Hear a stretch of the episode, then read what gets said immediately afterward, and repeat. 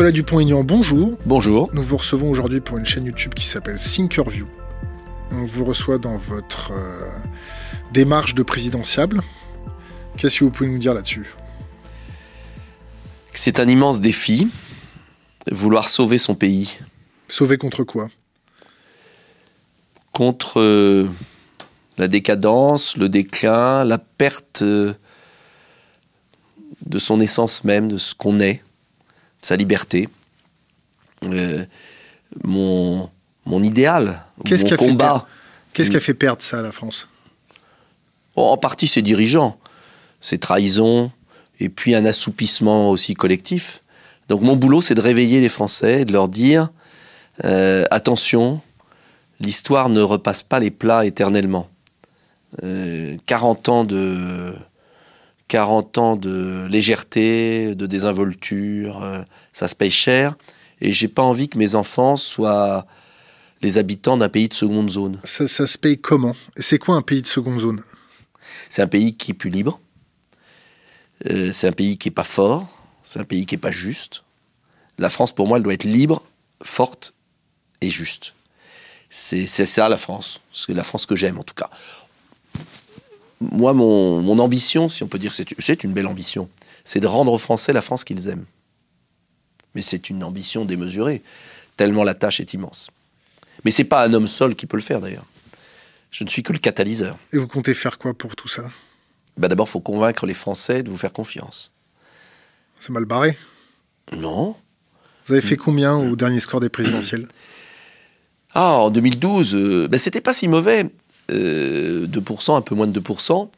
J'étais à 0% dans les sondages. Personne ne me connaissait. Et il y a quand même eu euh, plus de 600 000 personnes qui ont été mettre le bulletin dans l'urne d'un type qui était inconnu et à qui on prédisait l'échec absolu. Euh, ça m'a pas découragé. On a construit un mouvement politique. Aux européennes, on a fait 4%. Au régional, j'ai fait 6,5% en Ile-de-France. Euh, là, les sondages nous donnent entre 2 et 8. Les sondages, ils valent rien. Euh, et la seule question qui, que je me pose, c'est est-ce que tu fais, toi, tout ce que tu dois faire pour ton pays? J'ai le privilège, parce que je considère que c'est un privilège, d'être euh, député de la nation depuis un certain temps, C'est quoi un certain temps? Euh, depuis 97. Euh, J'ai le privilège d'être maire d'une ville réélue à 80% dans une ville de banlieue à trois reprises. Ça veut dire que les gens me font confiance localement. Euh, à partir du moment où je suis dépositaire d'une petite part de confiance, très modeste mais réelle, euh, et que j'ai une certaine idée de mon pays, bah, mon devoir c'est de faire tout ce que je peux pour faire triompher mes convictions, mon idéal, euh, et, et- et l'idéal de ceux qui m'accompagnent aussi, parce que je me sens poussé par ceux qui m'accompagnent. Qu'est-ce qui, va vous- qu'est-ce qui va vous obliger à tenir vos promesses? Rien. Et on peut pas faire quelque chose pour vous obliger à tenir vos promesses? Vous savez, souvent je dis aux gens, euh, Qu'est-ce que vous risquez? ça me fait penser à ce que souvent les gens disent, est-ce que vous êtes honnête? Je veux dire, on est, on est honnête ou on ne l'est pas. On respecte ses promesses ou on ne les respecte pas. Euh, la seule chose que je dis aux gens, je ne peux pas vous promettre parce que d'abord vous ne me croiriez pas. Ce que je vous demande, c'est de regarder mon passé pour comprendre mon futur. Vous avez un casier judiciaire? C'est-à-dire euh, vierge. Euh, C'est-à-dire euh, regarder dans, comment j'ai gouverné au moins dans ma ville et regarder euh, comment j'ai agi dans ma vie politique. J'ai plein de défauts sans doute, mais quand j'ai pas été d'accord, j'ai dit bye bye. J'ai quitté l'UMP quand Sarkozy gagnait parce qu'il m'a dit qu'il allait violer la parole du peuple Il vous l'a dit comment? Très simplement, il m'a dit euh, ton Europe, euh, m'emmerde pas avec ton Europe, euh, je vais faire un traité qui va. on dira que c'est la différent de la Constitution, puis ça sera pareil. Et c'est pas. le- je dis c'est pas référendum, tu le feras adopter. C'était en 2007. Il me dit bah non, on parle Parlement, on va pas consulter les Français. Bon. Et j'ai dit bon, bye bye, je m'en vais. Il m'a dit tu te suicides politiquement. Je lui dis oui peut-être, mais je ne peux pas accepter de participer à un gouvernement qui va faire voter ce que le peuple a rejeté. Et je pense que la crise de confiance qui traverse toute la société française politique, Et peut-être mondial même. oui aussi, il y a beaucoup d'autres choses, mais est liée à ce mépris du peuple, à cette fausse démocratie qui s'apparente de plus en plus à une dictature. Et Euh, donc, je reviens aux promesses. Je ne peux pas dire aux gens, je vais faire tout ce que je vous promets de faire. Vous n'êtes pas obligé de me croire, je ferai tout ce que je peux. Mais regardez ce que j'ai fait dans mon passé. J'ai toujours dit stop quand j'estimais que trop c'était trop, et j'ai jamais été à la soupe. J'ai redressé une ville de banlieue, j'ai fait ce que j'avais dit que je ferais. Je suis pas parfait, mais j'essaye de l'être. Et puis voilà. Et, puis après, euh, j'ai envie de dire aux Français, euh, arrêtez de dire tous pourris, tous les mêmes, parce que ce faisant, vous laissez le champ libre aux vrais pourris. Bon, si vous passez pas le premier tour, vous allez appeler à voter quoi pour le deuxième tour? Je fais tout pour être au second tour. D'accord. Si vous y vous Je serai au second tour. D'accord. Et si on y- Je ne refuse de me mettre dans cette possibilité. Parce que si je me mets dans cette possibilité, vous avez lu Sun Tzu, vous, c'est une C'est certitude. fini. Vous C'est avez, fini, lu, vous avez lu Sun Tzu? J'ai pas lu Sun Tzu, j'en ai entendu parler. Oui, heureusement. C'est une évidence. Mais je l'ai pas lu, euh, enfin, ou tout moins je l'ai lu, euh, j'avais lu des trucs il y a bien longtemps. Quand Arthur Schopenhauer, vous l'avez lu? J'ai lu des choses de Schopenhauer, mais il y a bien longtemps, quand on était étudiant et qu'on lisait beaucoup. Vous étiez étudiant où? Oh, j'étais étudiant, euh, euh, bah, quand j'ai fait Sciences Po, Ouais. Hélas? hélas. Oh, mais non, c'était pas une école. Il y a beaucoup de cons et il y a beaucoup une pensée unique, surtout maintenant. Mais moi, j'ai beaucoup appris. J'ai beaucoup lu. Et puis voilà. Et, puis, on n'est pas obligé de faire des écoles pour lire. C'est pas faux. Je vais vous passer un petit extrait de deux minutes d'une de vos interviews de 2015 qui parle d'une blague. Et ça, c'est une blague en fait qui n'est connue que par des gens qui font du renseignement économique ou de l'analyse. Et je vais vous demander la première question où est-ce que vous avez entendu cette blague-là pour la première fois? Est-ce que vous l'avez pas un petit peu mélangée avec votre propre passé ou votre propre interprétation? Et ensuite, je vous donnerai la vraie blague. C'est une blague qui se passe dans la jungle. Alors, vous la connaissez peut-être Ah oui. Vous pouvez nous la redire alors C'est l'histoire du japonais, du chinois. Ouais, ouais, euh, ouais. Alors, ouais. je vous écoute. Oh, je m'en souviens plus des détails, mais enfin, c'est Alors, je l'esprit. Non, mais c'est l'esprit qui est marrant. Non, c'est c'est pas si c'est l'esprit qui est marrant, mais Si, si, parce qu'elle est très simple. Alors, je vous écoute. c'est- ce qui compte, c'est pas de courir plus vite que le lion, c'est de courir plus vite que ceux qui va bouffer. Allez, on va se la repasser. C'est parce que là, Bon, je crois pas que j'avais très bien dit d'ailleurs. Si, si, si, si, si, si. Bon, c'est- à la base, c'est pas du tout avec un lion, mais c'est avec un ours. Ah, c'est vrai, je savais pas. Et alors, où est-ce que vous avez entendu cette oh, ça, blague-là j'en sais plus rien. Allez, je vous la repasse pour le fun. C'est-à-dire l'avenir.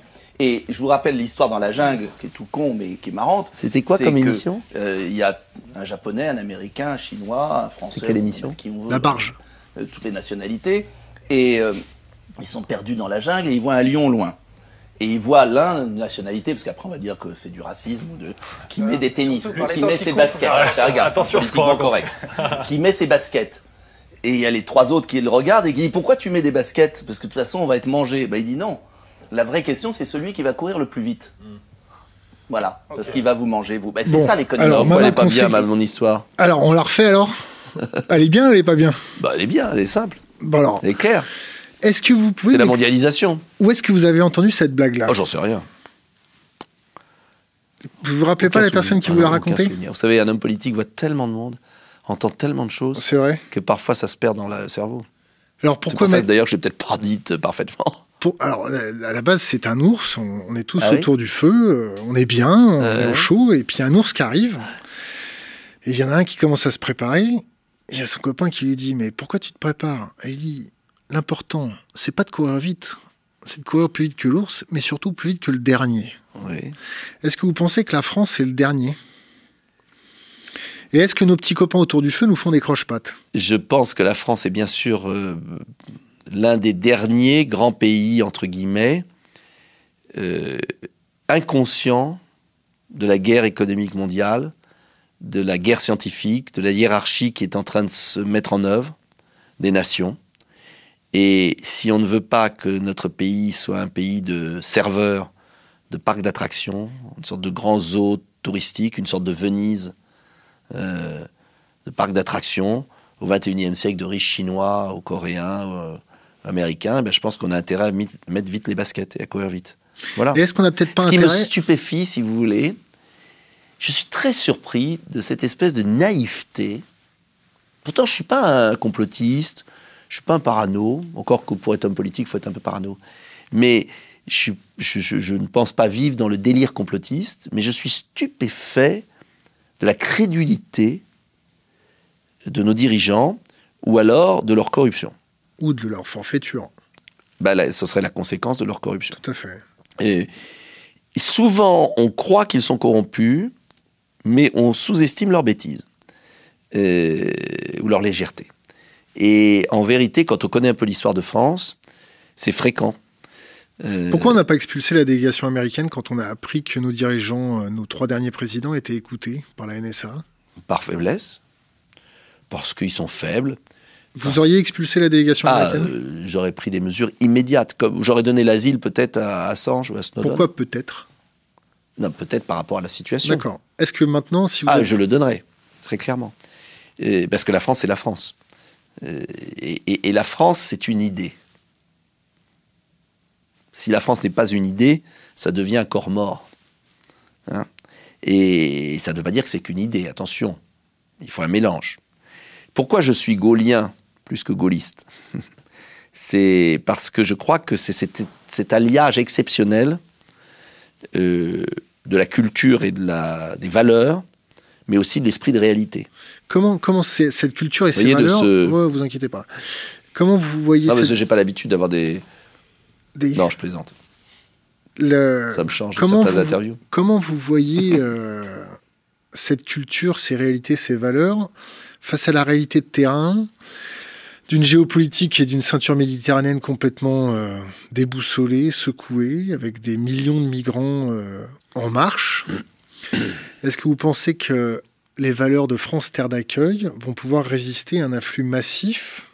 Ah non, mais attendez, quand je parle de valeur, euh, euh, je parlais pas euh, de ça précisément. Mais, Ouais, On parle de ça là. mais là, euh, oui, mais je sais de quoi vous parlez. Je vais vous dire, je dis toujours, je l'ai dit à plusieurs interviews, si j'étais président de la République là, la première chose que j'installerais dans mon bureau, c'est une carte d'Afrique et la carte du Maghreb. Et là aussi, je suis stupéfait de la myopie euh, ou de l'inconscience. Euh, le premier défi géopolitique, c'est le doublement de la population africaine dans les 30 ans qui viennent.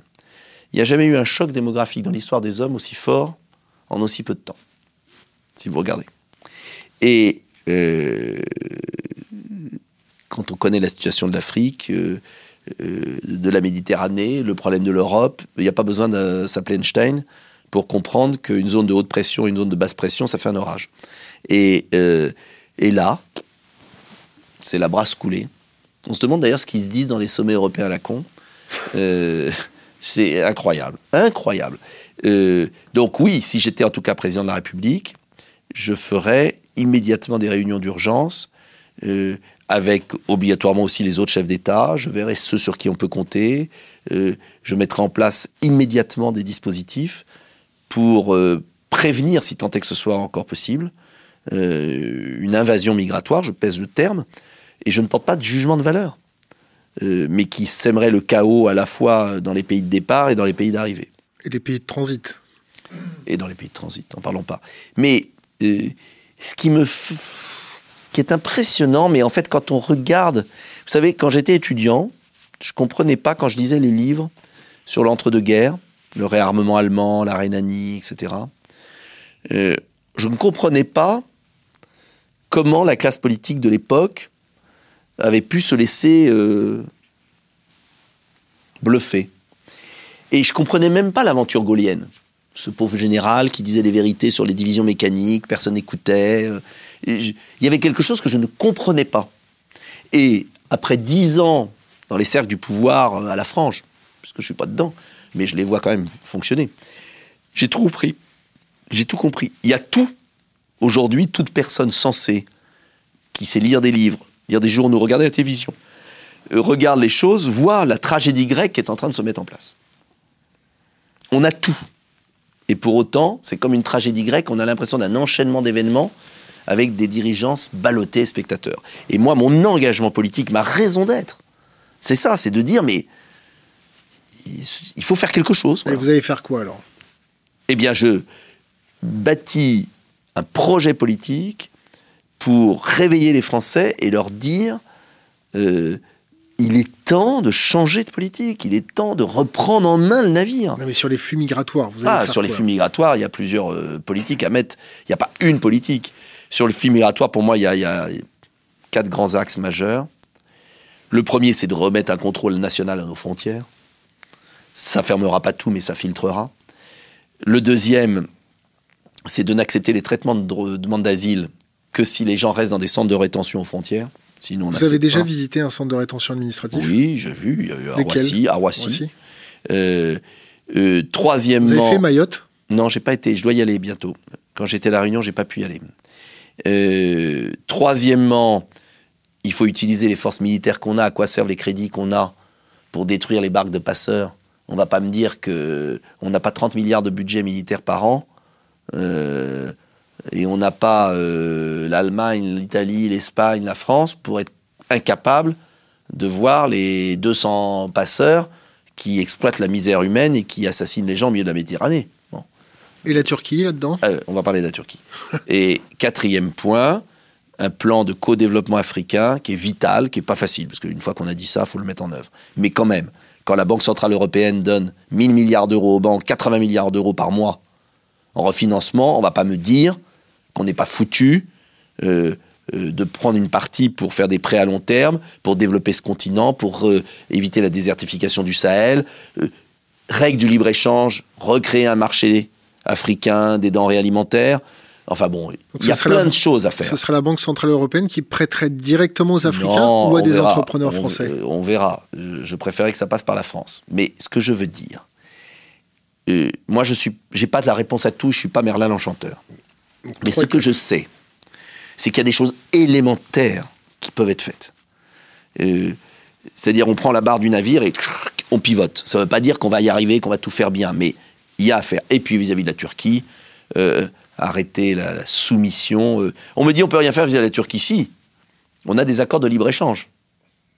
Et là, je peux vous dire qu'on a une, une arme.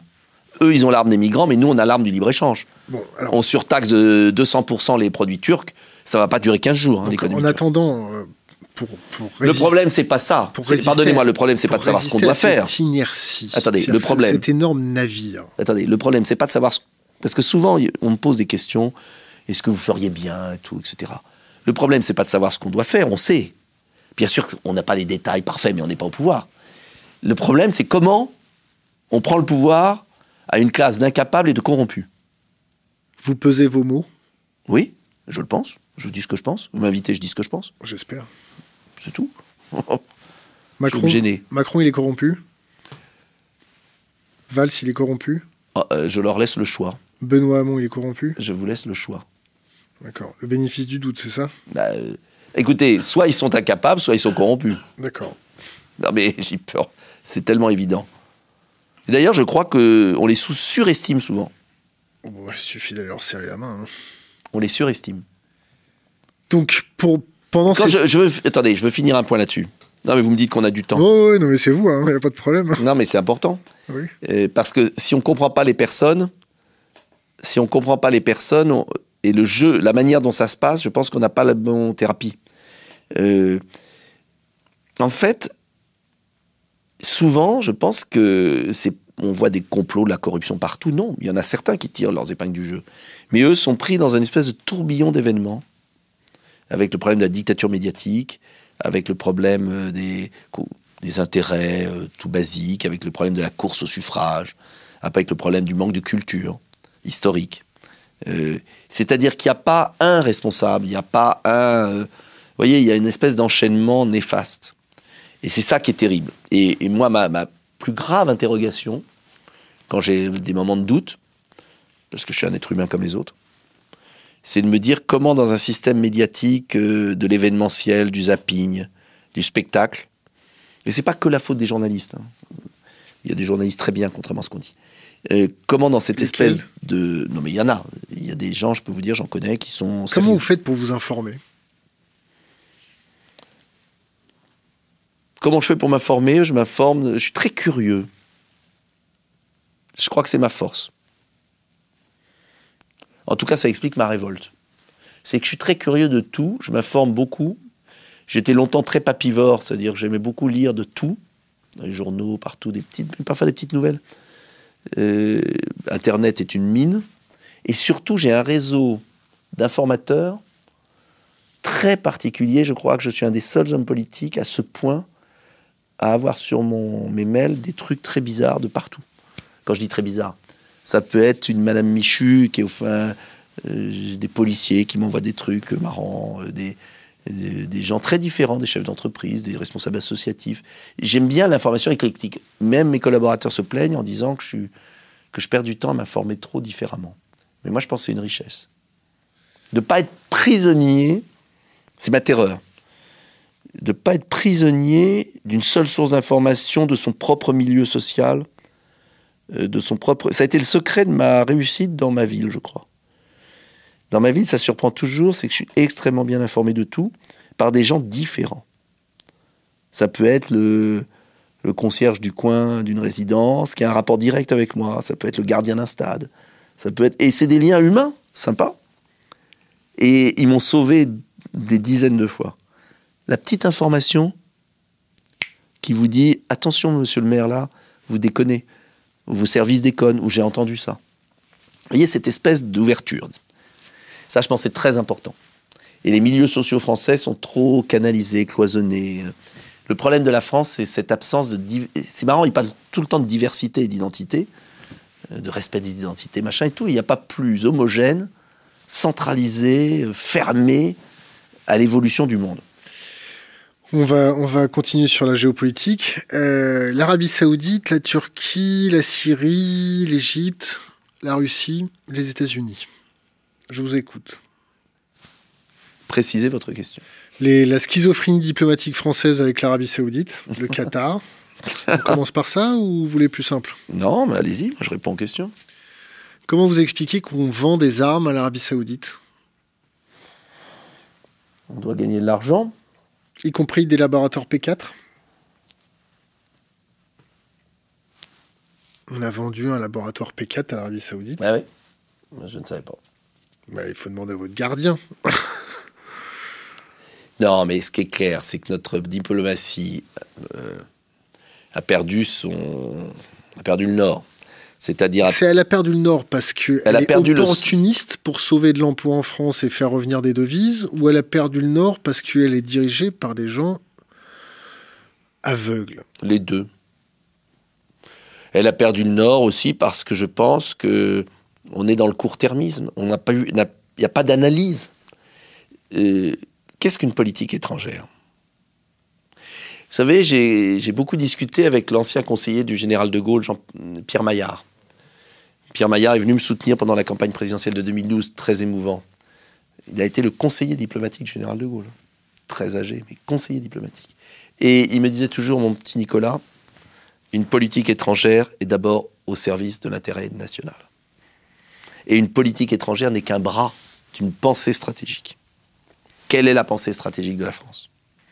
Quel rôle elle veut avoir? Qu'est-ce qu'elle défend? Comment on hiérarchise ça? Après, c'est la conséquence. Mais là, on a tout inversé. On a des politiques par pays en fonction des clientèles, des ventes, des chefs d'entreprise, des corruptions peut-être, euh, des copinages, euh, des sympathies. C'est pas ça une politique étrangère. Ce qui fait que la politique étrangère, elle navigue comme un bouchon sur l'eau et avec des contradictions absolument prodigieuses, majeures. Lesquelles? bah, les contradictions entre des liens euh, trop étroits et nos intérêts évidents. Voilà. La Russie? Sur la Russie, c'est très simple. Au moins, on m'accuse d'être pro-russe, c'est absurde. Euh, je suis ami de la Russie parce que je pense que c'est un grand peuple. Comme euh, on pourrait être ami des Américains parce que c'est aussi un grand peuple. Mais euh, on doit euh, à tout moment se dire j'ai la politique de mes intérêts. Point. J'estime qu'aujourd'hui, il y a plus de danger venant d'un fanatisme islamiste au Moyen-Orient que de la Russie. Comme je dis toujours à certains journalistes qui me posent des questions indignées sur la Syrie, je leur dis jusqu'à présent, c'est pas Assad ni Poutine qui ont tué les gens au Bataclan et à Nice. Bon. Donc revenez me voir plus tard quand ça sera le cas. Je veux dire, c'est une forme de provocation. Mais il y a un moment, ça suffit, quoi. Donc moi, ce que je vois, c'est les intérêts du pays. Aujourd'hui, on a des, on a des intérêts convergents et pas divergents. Comment on fait pour arrêter le terrorisme? Oh là là, c'est- il y a tellement de strates de causes différentes, Allez, on s'en fait trois. c'est déjà réducteur. Euh, premièrement, d'abord, euh, on améliore notre information. Si on n'avait pas fermé notre ambassade en, en Syrie, on n'en serait peut-être pas là aussi. Hein. Euh, donc, euh, être mieux informé. Mais je ne suis pas assez bon et je ne suis pas au pouvoir pour vous dire euh, les secrets des renseignements. deuxième point, on a une politique étrangère plus cohérente.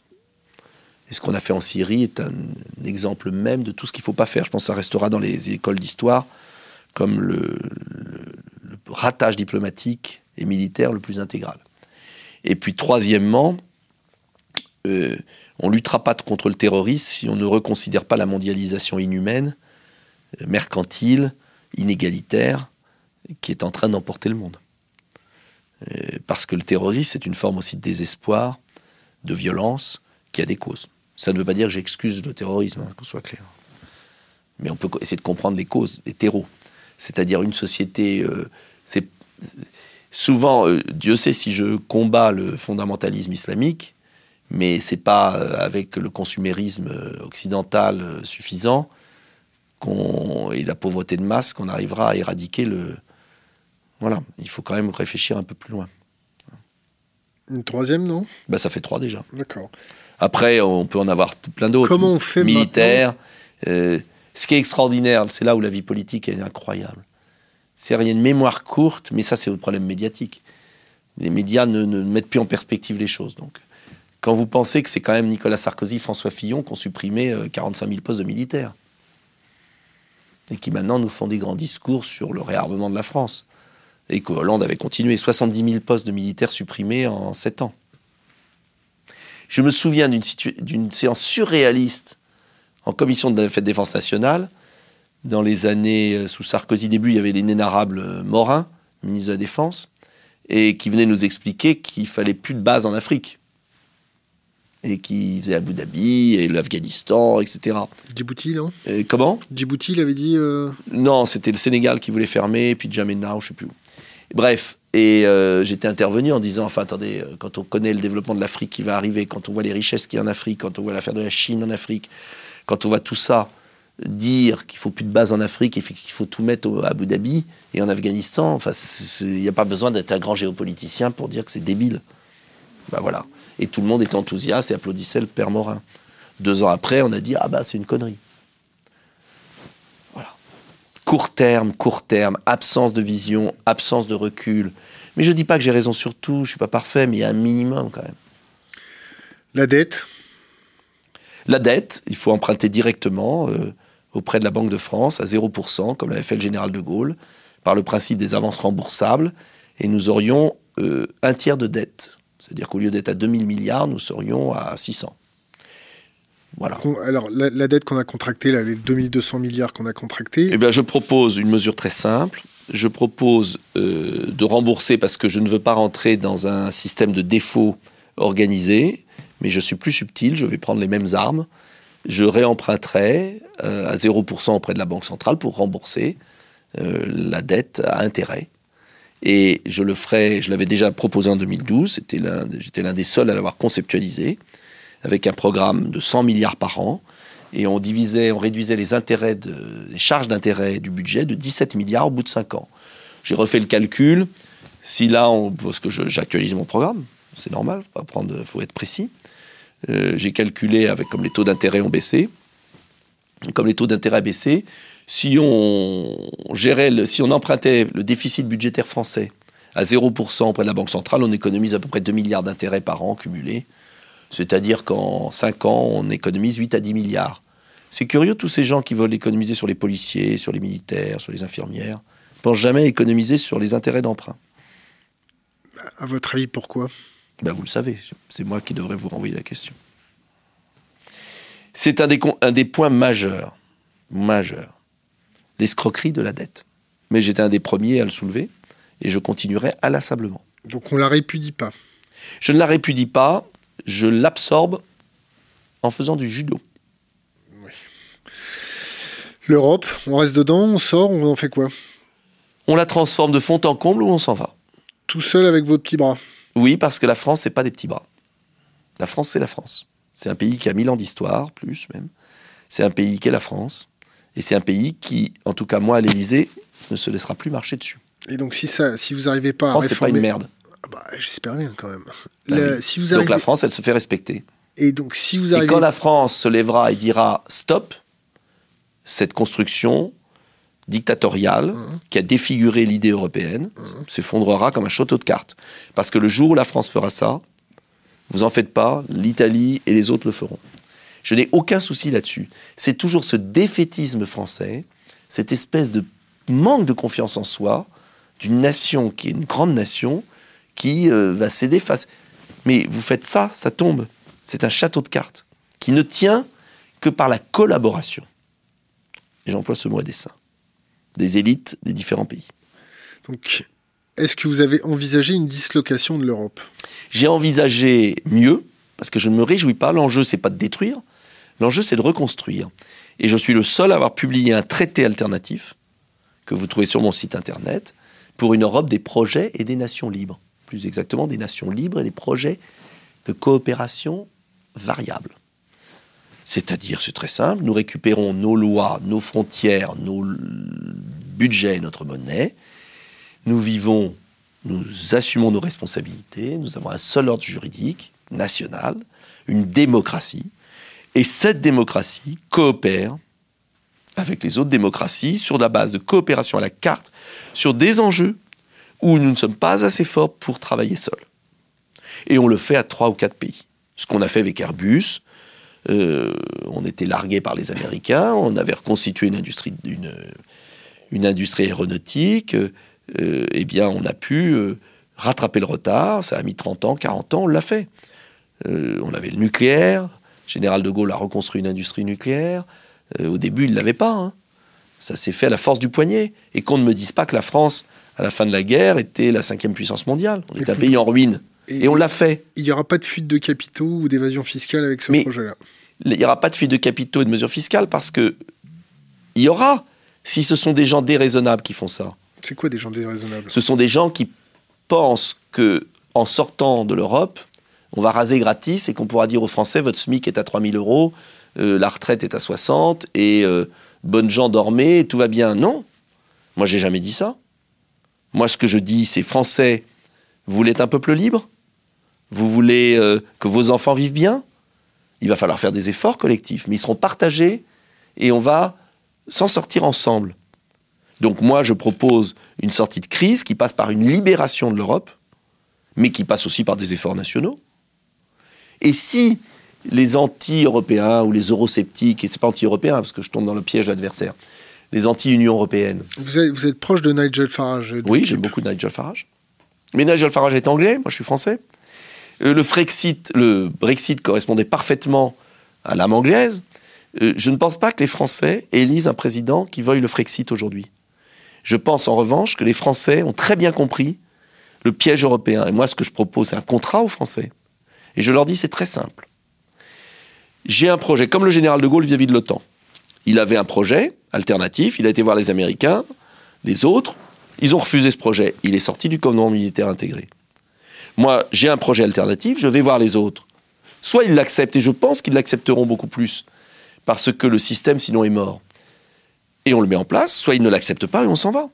Mais c'est pas le Frexit pour le Frexit. C'est reconstruire, reconstruire une Europe des nations et des projets. Le... Pose ta question, c'était quoi ta question Non, c'était- on parle de contrat. Le contrat, quel pouvoir au peuple? Le pouvoir euh, de maîtriser son destin. Alors une fois qu'on a dit ça, ça veut dire quoi? Ça veut tout dire et rien dire. Exactement. Merci. Oui, enfin c'est déjà pas mal. De quoi? De rien dire? Non, de tout dire. C'est-à-dire que le droit des peuples à disposer d'eux-mêmes, il serait peut-être temps qu'on s'en souvienne aussi. Bon, il est valable pour tous les peuples de la Terre, sauf pour le peuple français. Donc ça veut quand même dire quelque chose. Après, la question que vous posez à travers votre remarque désobligeante, c'est euh, C'est la comment marque de fabrique. Comment Mais ça me m'ébranle pas. Comment C'est par un ensemble de règles. C'est le référendum, c'est le référendum d'initiative populaire, c'est la reconnaissance du vote blanc, c'est euh, un peu de proportionnel à l'Assemblée pour aérer tout ça, c'est la refonte du système médiatique avec euh, la création de fondations où les Français seraient propriétaires de leurs médias euh, et certaines règles pour limiter le conflit d'intérêts. Euh, bref, c'est un ensemble de choses. c'est bien évidemment, euh, à cause de tout, de reprendre le pouvoir à l'Union européenne, parce que ça sert à rien de parler de, de démocratie en France s'il n'y a plus de démocratie et que tout est à Bruxelles. Dans votre, dans votre programme, vous évoquez le salaire universel ou pas? Non, je travaille en ce moment, et je le sortirai bientôt, donc vous avez un scoop, mais je ne veux pas trop vous en dire, parce que je ne veux pas qu'on prenne mon idée, sur l'emploi universel, ce qui n'est pas la même chose. L'emploi universel, comme en ex-Union soviétique? Oui, ben c'est beaucoup mieux que le salaire universel. Ok, alors ça va se matérialiser en quoi? Ben c'est qu'il y a un travail. Et Vous allez faire travailler les gens? Eh ben, moi, je préfère faire travailler les gens que de leur donner un revenu sans travailler. Excusez-moi. Je trouve le débat sur le revenu universel ahurissant. Pourquoi? Parce que l'enjeu, c'est pas de donner de l'argent, c'est d'apprendre à pêcher. Ouh, Oui, bah oui, c'est pas si idiot. Il avait tout Bah, inventé. hein. il Avant avait nous. tout annoncé. ouais. Avant nous, hein. Donc, et ils étaient que 12. Euh, Non, donc, non, on parle pas du même alors. euh, donc euh, Si vous voulez apprendre à quelqu'un à manger, vous lui donnez pas un poisson, Vous vous, lui à apprenez à pêcher. Ouais. bah, c'est un évangile. Bon, donc. L'écologie, Non, non, attendez, deux secondes. Oh là, je vous en prie, moi c'est vous qui êtes arrivé avec une heure de retard, donc euh, moi il n'y a pas de problème. Hein. Je vous ai Quand prévenu. vous voulez. Hein. Je reviens, je vous ai prévenu. Euh, juste, je reviens à la, à la question. euh, revenez à la question précédente. On est passé à l'écologie, mais Le avant- salaire universel. Oui, non, mais c'est très important. Bah oui, c'est pour ça que vous l'avez Parce oublié. que euh, dans notre société, l'homme se réalise par le travail. Ce travail ne veut pas dire obligatoirement marchand. Il ne veut pas dire obligatoirement sous la même forme. Mais en revanche, donner bonne conscience en donnant de l'argent toujours insuffisant, sauf à être injuste envers ceux qui travaillent. Euh, je ne pense pas que ce soit la solution. Donc le revenu universel, le salaire universel, si c'est simplement un moyen pour les grandes entreprises de ne plus payer leurs salariés pour que l'État le fasse à leur place, euh, je vois pas l'intérêt et en plus c'est déresponsabilisant. En revanche, l'idée que dans une période de forte automatisation, de grands gains de productivité, parce qu'on n'a encore rien vu et c'est normal, il faut se projeter dans la science, le monde va évoluer, on n'est pas en temps zéro. Moi je dis toujours, la vie c'est pas des photographies, c'est un film. Il y a une dynamique qui se crée. Euh, quand on voit ce qui va nous tomber dessus avec la robotisation, avec le numérique, avec la médecine préventive, euh, on a absolument besoin d'une réflexion qui ne se limite pas à dire bah, il y a tant de millions de gens qui n'ont rien, donc on leur donne une allocation. Mais en revanche, est-ce qu'il n'y a pas des moyens de remettre au travail toutes ces gens qui ne sont plus dans un travail marchand immédiat? Euh, En tout cas, ce qui est clair, c'est que moi je veux qu'à chaque allocation, il y ait une contrepartie d'intérêt général et de travail. Comment vous allez le mesurer? C'est vous qui allez fo- formuler le. Mais c'est déjà le cas. C'est lequel? Ne vous trompez pas, c'est déjà le cas. C'est déjà le cas d'une certaine mesure. La fonction publique, dans certains cas, c'est le cas, euh, sans critiquer du tout les fonctionnaires qui travaillent bien. Non, mais je ne dis pas méchamment. Non, non. Euh, sans critiquer du tout la grande majorité des fonctionnaires qui travaillent bien, mais on sait très bien qu'il y a une forme d'ajustement. Euh, les emplois aidés, c'est quoi? Simplement, on, on a une vieille mentalité, c'est curieux d'ailleurs, on a une vieille mentalité judéo-chrétienne qui interdit de se poser la question de l'emploi universel et qui en même temps se permet de poser la question, d'apporter la réponse de- du revenu universel sans travailler. Ben moi, je pense que j'ai trouvé la solution. Et en tout cas, on y réfléchit. On présentera pour la présidentielle, dans quelques semaines, un projet très original. L'écologie. C'est pour moi un vrai défi. J'ai toujours été stupéfait que l'écologie soit capturée par des libertaires, parce que la protection de la planète, la défense de la nature, le respect des cycles, ne devrait pas être une valeur euh, par des, des, des- des cultivateurs de cannabis, quoi.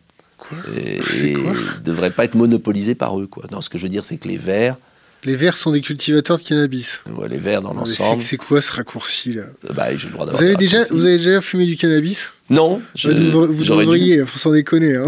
J'aurais dû. Ça va Mais- vous ouvrir les chakras. hein. Mais en tout cas, moi, je vous dis que l'écologie politique à la française, euh, ces verts gauchisants, euh, gauchisants et libertaires, ne, ont fait beaucoup de tort. On fait beaucoup de tort au- Vous allez faire quoi à l'environnement. Vous gardez le nucléaire, vous gardez pas Attendez. le nucléaire. Alors, plusieurs choses. D'abord, je pense que sur l'environnement, il faut sortir du gadget et passer à la masse. Le coût marginal de certaines opérations est délirant. Je vais prendre un exemple. On invente des normes absolument délirantes pour les bâtiments publics, très coûteuses, pour les nouveaux bâtiments. Et en même temps, on n'est pas foutu de mettre en place des incitations financières qui seraient très peu coûteuses, mais avec un gain marginal colossal pour isoler les millions de logements des Français moyens qui, s'ils pouvaient avoir un prêt à T0 sur 3000 euros, un microfinancement. Ça fait, ça fait économiser trois centrales nucléaires. Ok. Exact. Mais- Oui, mais attendez, vous rigolez, vous Non, mais je rigole pas. C'est fondamental. Fondamental.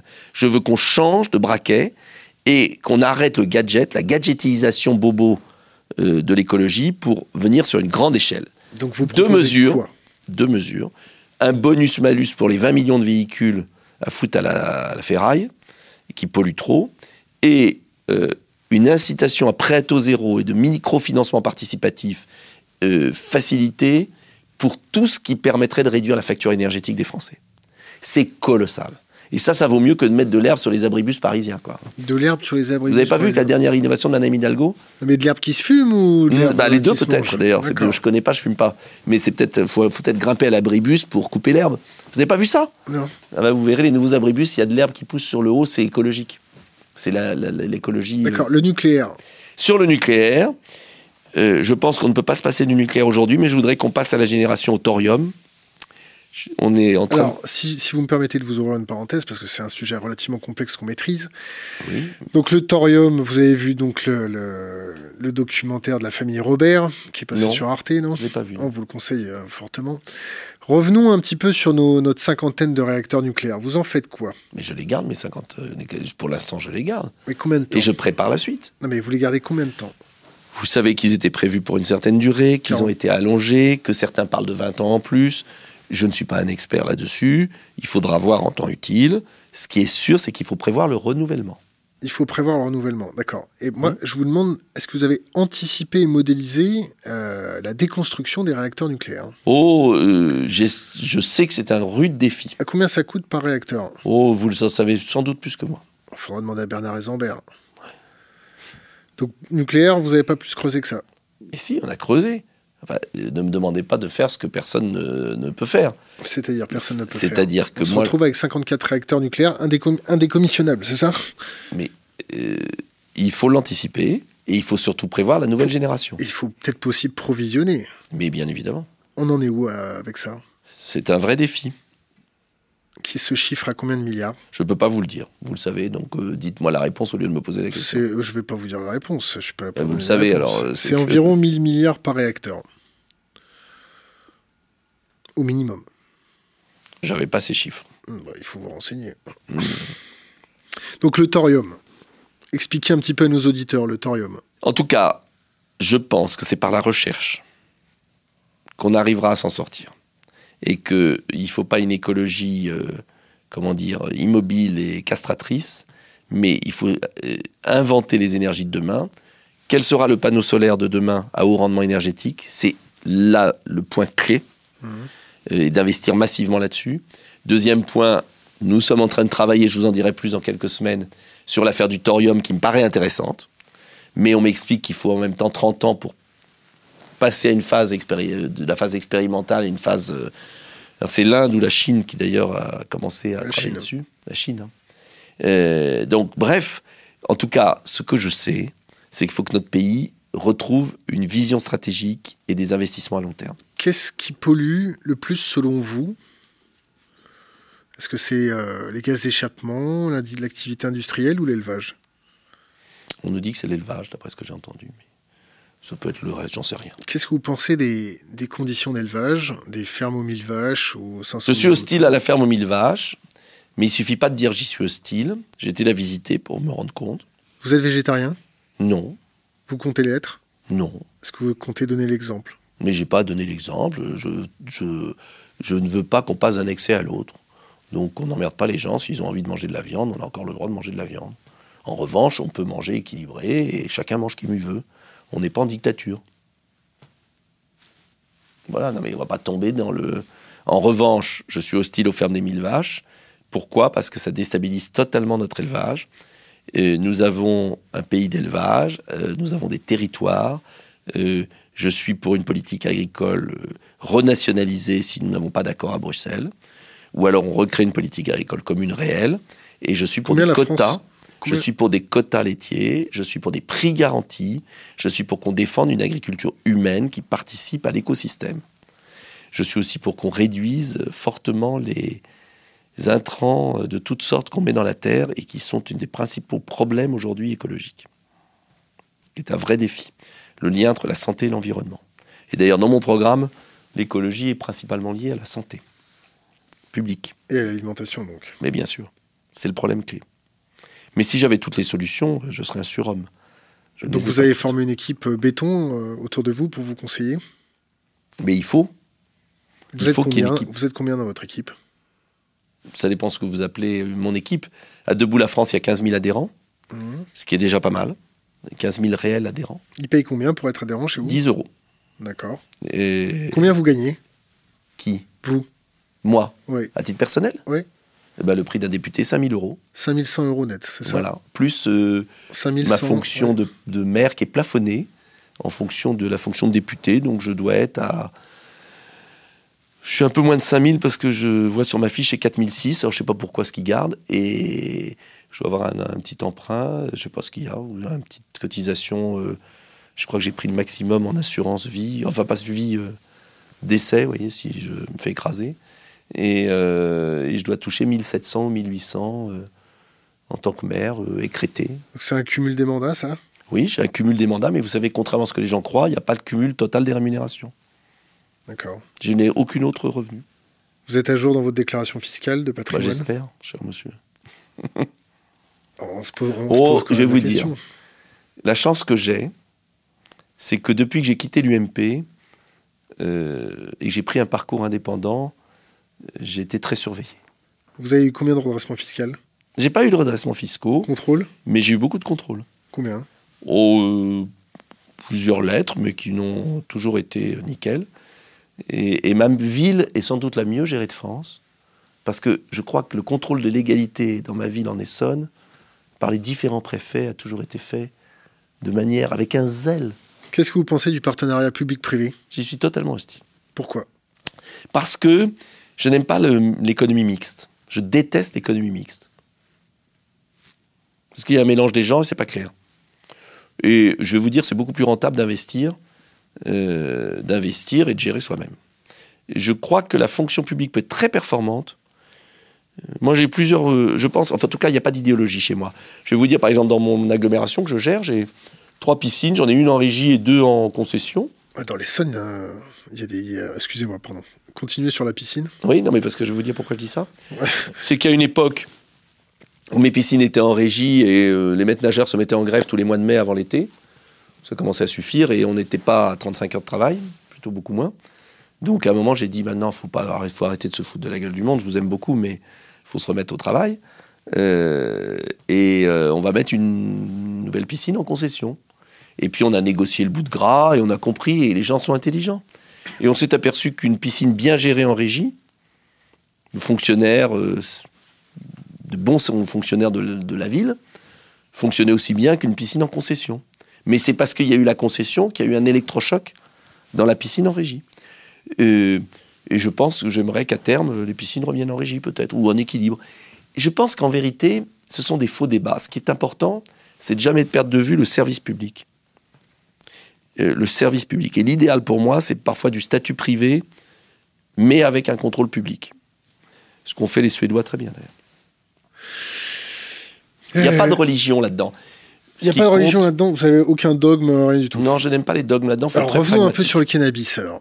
Oh là, le cannabis. Pourquoi, pourquoi vous, vous modélisez les, les écologistes comme des fumeurs de cannabis? Parce que, oh, vous voyez très bien ce que je veux dire. Bah non, mais si de- j'extrapole votre raisonnement, ils ont tous des dreadlocks, ils ont des chiens et puis ils se traballent tout nus dans la rue. Oui, un peu, c'est un peu ça. C'est ça votre vision de l'écologie? Non, la vision de certains écolos qui ont décrédibilisé l'écologie. Attendez, regardez les verts, c'est pathétique.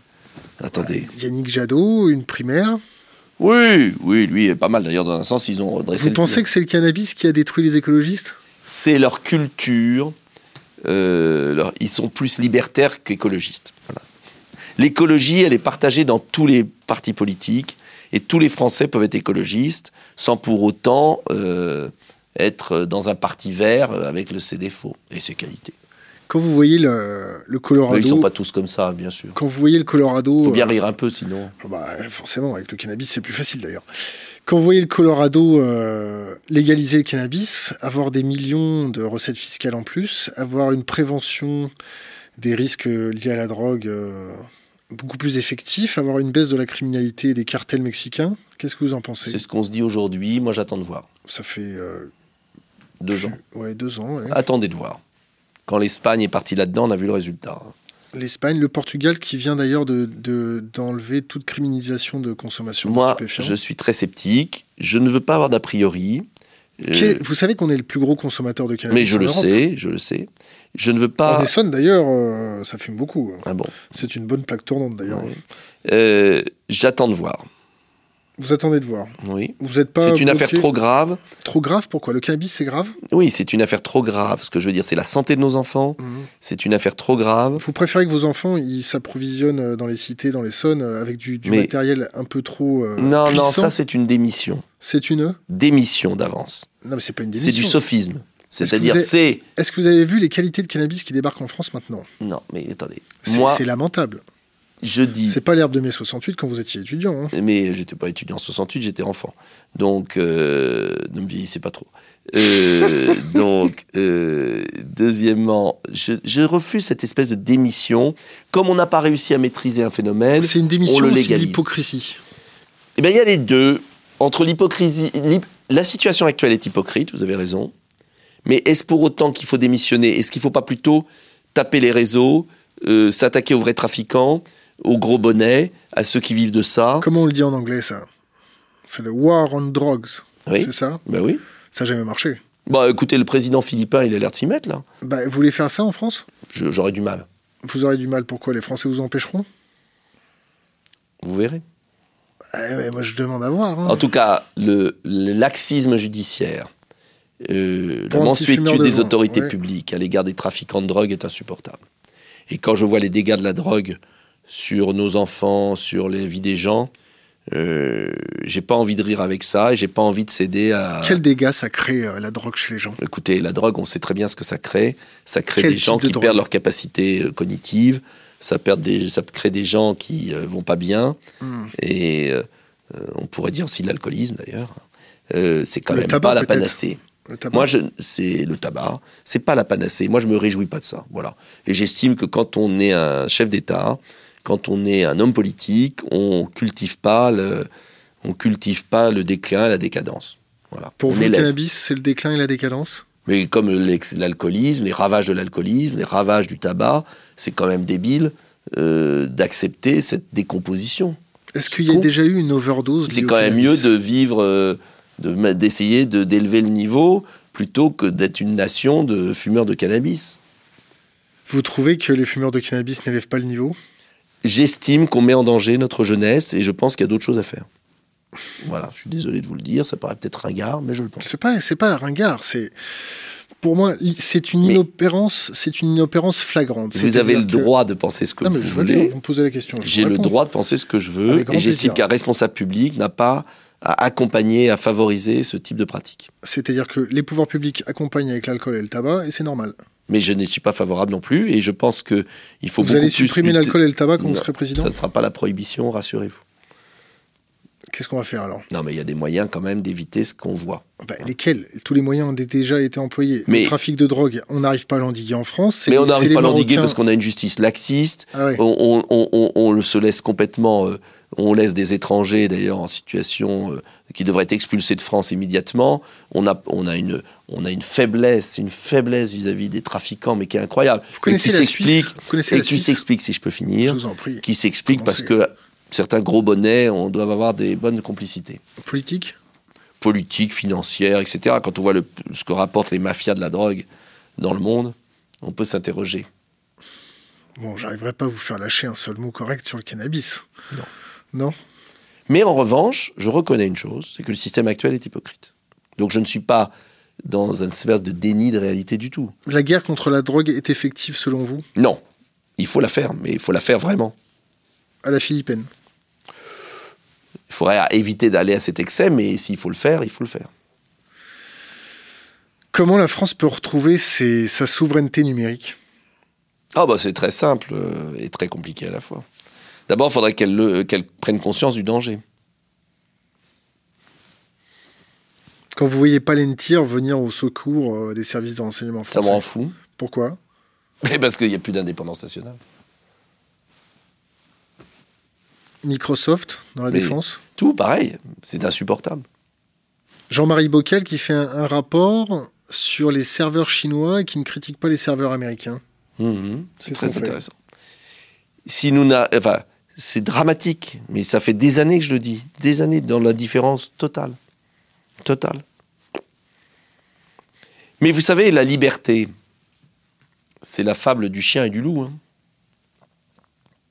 On vous écoute La Fontaine, vous connaissez? Non, mais les auditeurs, ils ne la connaissent pas. Ah bon, La Fontaine. euh, Qu'ils aillent regarder la fable du chien et du loup. Un conseil pour les jeunes générations?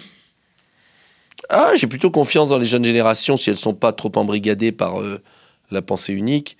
Euh, parce que je vais vous dire, vous savez que ma cote de C'est quoi popularité. la pensée unique? Oh bah la pensée unique, vous la connaissez, c'est c'est bien pensant, c'est ce- enfin, tout ce qu'on a, tout ce que je critique.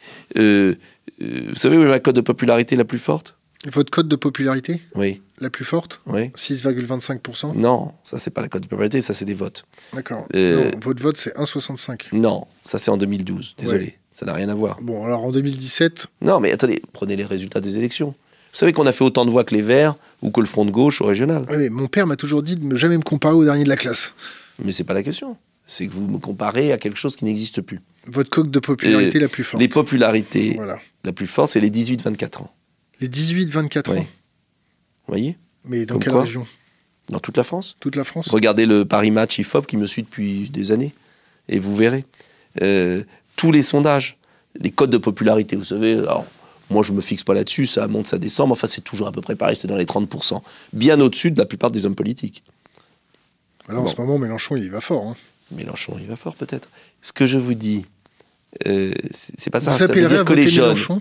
ça veut dire, attendez, que les jeunes, euh, il y a les jeunes bobos euh, parisiens enfermés dans leur certitude et, et qui dans la propagande et qui vivent pas d'ailleurs les difficultés des Français.